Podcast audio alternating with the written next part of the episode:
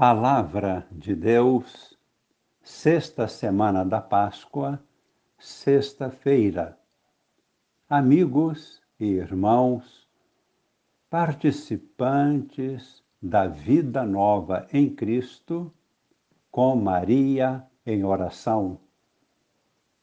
Veremos hoje a conclusão da segunda viagem missionária e apostólica de Paulo Tendo feito esta segunda grande viagem, Paulo permaneceu durante um ano e meio em Corinto e colaborou muito para a formação e o fortalecimento da igreja naquela cidade.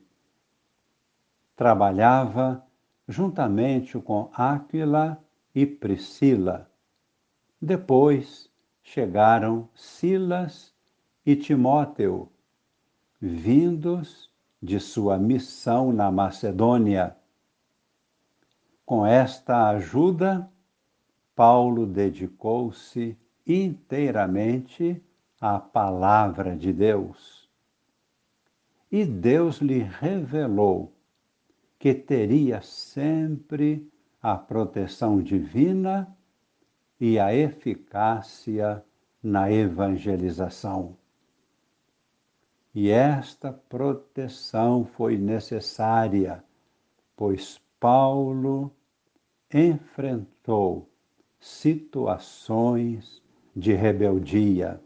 Vamos ouvir esta narrativa diretamente do livro dos Atos dos Apóstolos, capítulo 18, versículos de 9 a 18.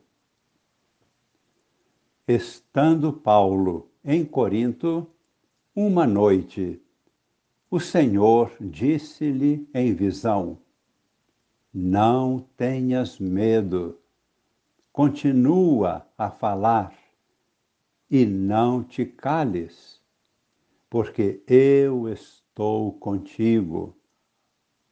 Ninguém te porá a mão para fazer mal.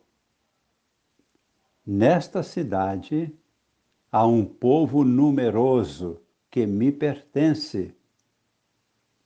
Assim Paulo ficou um ano e meio entre eles ensinando-lhes a palavra de Deus.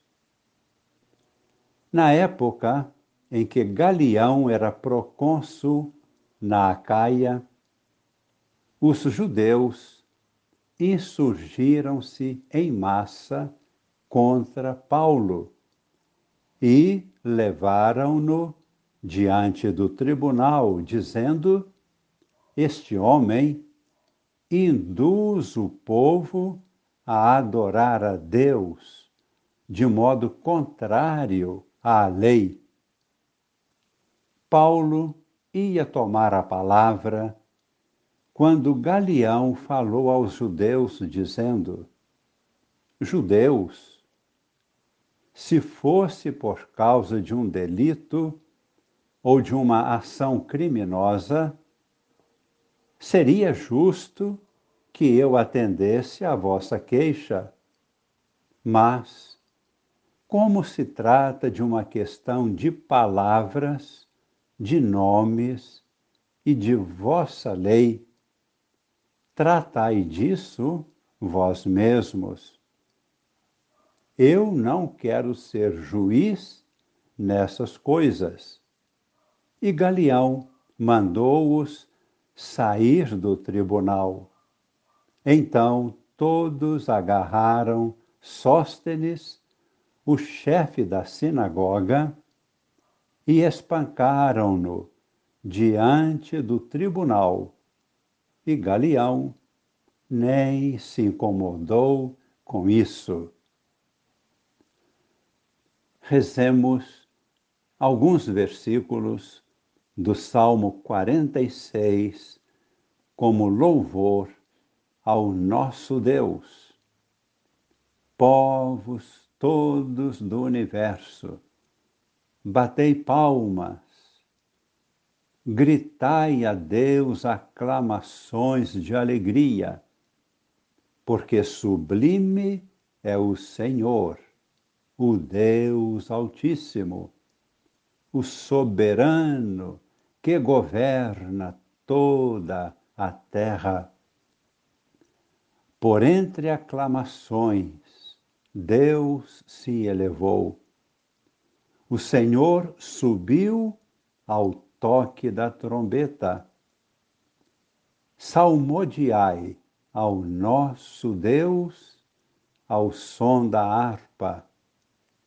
Salmodiai ao som da harpa ao nosso Rei.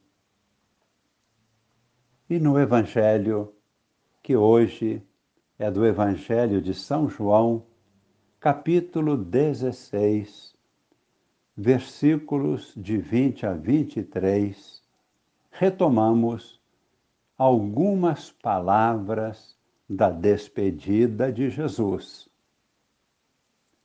Enquanto Jesus faz a sua despedida, revelando aos apóstolos que deverá voltar para junto do Pai, todos se entristecem. Mas Jesus anuncia a vinda do Espírito Santo como um grande dom de Deus, o Consolador, que haverá de trazer profunda alegria a todos eles e a todos aqueles que recebessem com amor o anúncio do Evangelho. E na Bíblia, a alegria é sempre um sinal forte e certo da nova humanidade que se edifica em Cristo pelo poder do Espírito Santo com Maria em oração. Porém, esta igreja renasce de um parto doloroso.